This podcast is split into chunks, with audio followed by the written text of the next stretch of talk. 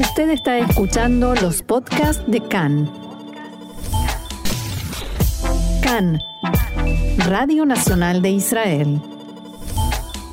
Continuamos aquí en CAN en español y ahora nos acompaña el rabino Carlos Tapiero, vicedirector general de la Unión Mundial Maccabi, ya que hoy se celebra Tu Bishvat y vamos a conversar con él acerca de qué se trata esta festividad. Hola Carlos, ¿cómo estás? Bienvenido a CAN en español. Gracias, gracias Michelle, un gusto estar contigo y con todos. Para comenzar, en Tu Bishvat, ¿celebramos el Año Nuevo de los Árboles? Sí, el, em, la verdad que habría que poner esto en la perspectiva de todos los años nuevos. Hay cuatro años nuevos en el judaísmo. El primero de Nisan, eh, que todavía no llegó, eh, pero digamos así, así lo ordenamos eh, según el calendario hebreo. El primero de Nisan es el año nuevo para determinar el reinado de un rey, por ejemplo, y para fines como el establecimiento del orden de las fiestas. El primero de Lul es el año nuevo para el diezmo de animales. Eso es un mes antes del Rosh Hashanah, que es el tercero, el, día primero de Tishrei, lo que celebramos cada año como Rosh Hashanah, que marca el paso de los años en un ciclo de Shemitah, Yovel, Orlá, el diezmo de verduras, y celebra la creación de la humanidad.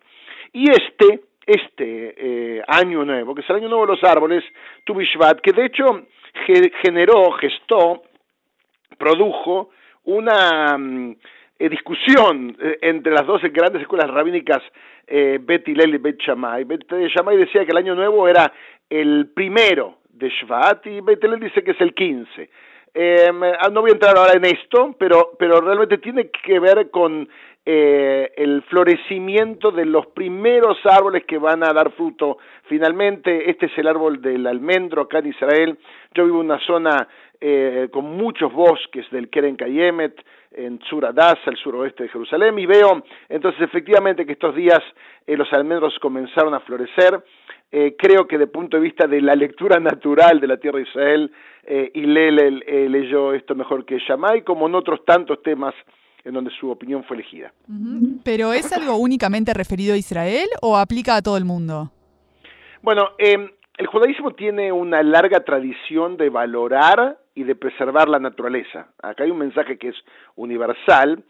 El mundo natural es creación de Dios y por lo tanto es sagrado, no, no en forma panteísta, no, no que cada objeto es Dios, sino que eh, hay eh, una santidad de la creación toda, donde, la naturaleza es una expresión fundamental. Eh, Heschel decía que la naturaleza es el lenguaje de Dios.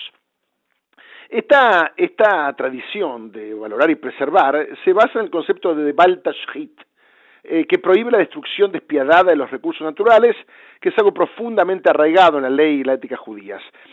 Eh, este principio eh, comienza eh, o, se expresa muy bien en Deuteronomio 20, en el capítulo Haf de, de Dvarim, en los versículos 19 y 20, que dice, cuando hagas un sitio contra una ciudad por muchos días, no podrás destruir ningún árbol de ella frutal. O sea, la idea es, si te vas a alimentar de los árboles, ¿cómo vas a destruirlos? Tiene, este principio se, es un principio general, eh, según la Torá, Dios encomendó a la humanidad al mismo tiempo el deber de cuidar el mundo y todos sus recursos.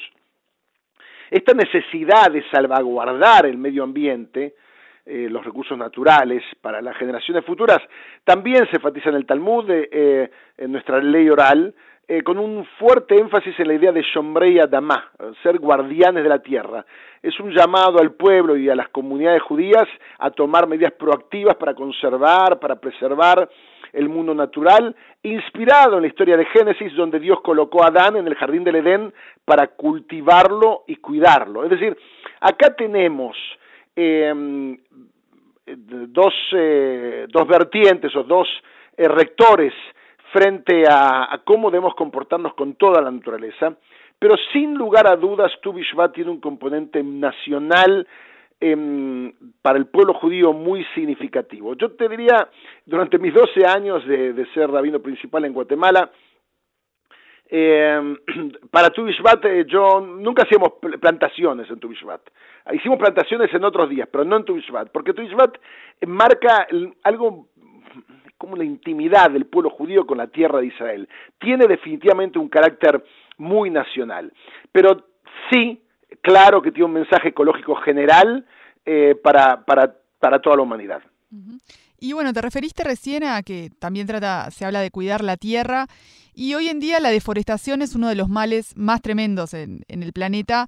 ¿Qué pasa en Israel eh, hoy en día respecto a este tema? Bueno, de todas las prácticas y mensajes bellos que la vida judía nacional trajo al pueblo judío eh, en su tierra y en todas sus diásporas, Tu es un ejemplo de resignificación y de nuevo sentido a nuestras eh, tradiciones antiguas, olvidadas. Eh, y que fueron relevantes mientras vivimos en la tierra de, Israel, pero que se perdieron.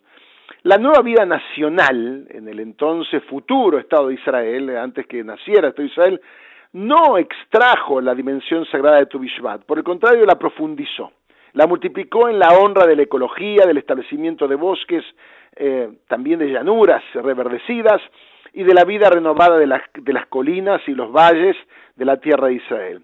Y esto lo hicimos con nuestras propias manos. Esta fue una obra fundamental, eh, fenomenal, realizada por el Keren Kademet de Israel, generando la mayor reforestación por metro cuadrado en el mundo. Es decir, acá hay una, eh, en Israel, este, este mensaje de Tu Bishvat eh, se transformó en un mensaje de vida para el Estado de Israel, que sigue siendo el país más reforestado por cantidad de metros cuadrados en el mundo. Y mencionamos, bueno, que tú como vicedirector general de la Unión Maccabi Mundial, eh, aquí en Israel, en Maccabi Mundial, ¿se festeja tu Bishvat? Sí, mira, eh, acabamos de tener un festejo maravilloso con 450 eh, de nuestros mejores futuros educadores, los madrijim del programa Bekefa Drajá de FACMA, desde la Argentina, la Federación Argentina de Centros Comunitarios Macabeos, eh, con todos sus asociados, te, te, estoy hablando de chicos que son de Hebraica, de Maccabi, de CISAB, de ACOAG, eh, de todas estas mega de círculos, sí. estas, estas mega instituciones, realmente centros comunitarios, porque dan todo, ¿no? Eh, eh hace pocos días los Madrijim eh, finalizaron este programa, pero justo antes de la finalización hicieron como una parte integral de su programa educativo acá de un mes en Israel para ser Madrijim, eh, hicieron una plantación de árboles en los bosques del Estado de Israel con sus propias manos, ¿está bien? Este también es el tema, con las propias manos. Es una forma sagrada y a la vez práctica de recuperar nuestro patrimonio histórico eh, y educar a los educadores de, de, nuestro movimiento. Esto también se extiende a Maccabi Israel acá en Israel y a nuestras instituciones, incluso a algunos de los clubes eh, deportivos de Maccabi de, de élite. Es decir, esto, esto, está presente en nuestra vida macabea. ¿Y hay fuentes judías que hablen de la forestación? ¿Se trata de una mitzvah? Sí, la verdad que sí. Cuando el sionismo promovió enfáticamente la forestación de la tierra prometida, que era reforestación, porque Israel, esto hay que también decirlo, era una, leche, una tierra que producía leche y miel, eh, y eh, el Imperio Otomano la acabó. Eh, esto es un tema histórico, el Imperio Otomano, los distintos imperios funcionaban distinto, en, en, forma diferente en cada, en cada una de las zonas donde se instalaban sus colonias. Pero el Imperio Otomano era, era una langosta, comía todo lo que existía, todo, no dejaba árbol en pie. Esto es distinto con las colonias británicas, es distinto con las colonias españolas. acá había que reforestar, pero, pero mm, no se introdujo desde el sionismo nuevo una idea nueva. Eh, la vida natural de la tierra de Israel es objeto de valoración y de dedicación en el judaísmo, partiendo de la Torah misma, que, que, enseña que cuando en el ingreso a la tierra de Israel, ¿qué tenía que hacer el pueblo judío? Plantar árboles. Él dice en Vaikra, en Vaikra eh, 19.23, dice, cuando ingresares a la tierra de Israel, plantaréis árboles frutales, ¿ok? Pero la primera cosa es, eh, entras, tenéis que plantar árboles, hay un tema de forestar y reforestar, y esto era una época que Israel producía todo, o sea, eh, eh, el desafío mucho, fue mucho más grande para el sionismo que encontró una tierra desolada.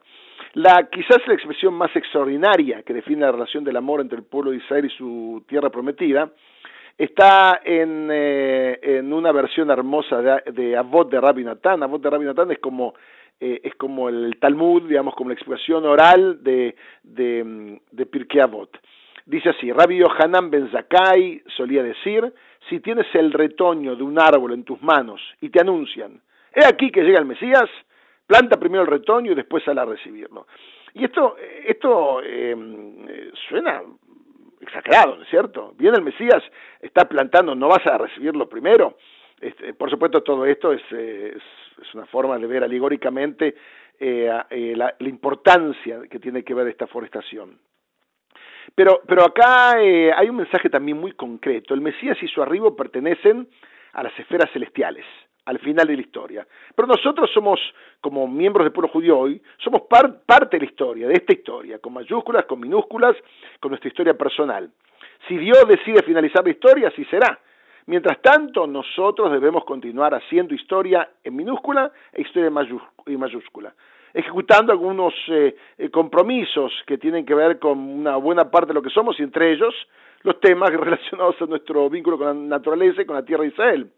Abot Rabbi Natán acá nos dice que existe un vínculo terrenal y celestial entre el pueblo de Israel y su tierra, que ese vínculo se sostiene a través de una relación concreta, real, en la que nosotros reverdecemos nuestros bosques y respetamos la vida de Eretz Israel, de la tierra de Israel, y que antes de ocuparnos por las decisiones divinas, debemos asumir nuestras responsabilidades terrenales. Dejémosle a Dios lo que es de Él y hagamos nosotros lo que debemos. Así es. Y la mayoría de las fiestas judías también tienen un área culinaria. las fiestas judías, digamos que se destacan también por su, por su comida. Comemos, comemos. judíos comemos. Nos gusta comer. Eh, ¿Y cuál, cuál es la de Tu ¿Qué comemos en Tu Bueno, realmente los que armaron esto fueron los cabalistas que llegaron a Israel desde España y Portugal en el siglo XVI. Ellos, eh, eh, guiados por las manos de Lari, el, el, gran cabalista Rabbi Tzhak Luria Ashkenazi, ¿okay? Que habitó Tzfat, ellos fueron eh, los que renovaron la celebración de Tu y le agregaron para comer. Era un día para comer frutos de Israel. Entonces hicieron un Seder Tu como el Seder de Pesach, hicieron como un orden de comidas. Con vino blanco y tinto, que uno comienza con, son cuatro copas, una blanca, una mezcladita mucho blanco, un poco tinto, una mucho tinto y una un poco blanco y una roja completamente, tinto completamente. ¿Por qué? Porque es un paso del frío del, del blanco al rojo del verano, ¿ok? Frutos, bendiciones.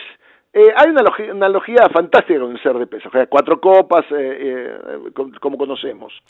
Em, no eran menos de 15 frutos, ¿ok? Por supuesto, son frutos de la tierra de Israel, como aceitunas, dátiles, uvas, cítricos, higos, manzanas, bananas, nueces, peras y más. O sea, hay acá esta, esta gran variedad eh, todos ellos celebrando la naturaleza de Israel y su producción ancestral. O sea, eh, pero, pero tenés razón, esto los judíos comemos y esto le da también un carácter familiar, porque el tema, el tema del judaísmo son prácticas. Al final del día son, son nuestros valores, nuestra, nuestra visión y las prácticas en donde los, expresamos estos valores. Bueno, esto es lo, esto es lo hermoso que también, eh, aunque llegó más tarde, recién en el siglo XVI, sí, se le sumaron también las comidas. Muy bien. Y para finalizar, ¿qué mensaje final nos dejarías para este Tu Bueno, Tu es la expresión de nuestra gratitud por la abundancia de la naturaleza y es también un llamado a la acción para cuidar y proteger la tierra, como lo mencioné antes. Quiera Dios que en este Tu plantemos en nuestras almas, primero, el renovado compromiso hacia la naturaleza toda, pero en particular hacia la tierra de Israel y hacia el Estado que ella sostiene. Y queremos un presente lleno de los más variados, ricos, desafiantes e inspiradores frutos para nuestra generación y para todas las futuras generaciones de nuestro pueblo. Que tu Ishvat nos eh, acerque la naturaleza, a ese lenguaje de Dios del que hablaba Heschel, que eh, nos eh, llene de alegría, que sepamos reunirnos a través de una mesa comiendo rico y bien, y sabiendo bendecir las tantas bendiciones que la vida nos trae, eh, aceptando también las dificultades que son parte de la vida. Bueno, que así sea. Muchas gracias, Rabino Carlos Tapiero, vicedirector general de la Unión Mundial Maccabi, por estar hoy aquí con nosotros en CAN en Español. Un abrazo, Michelle, gracias a ustedes.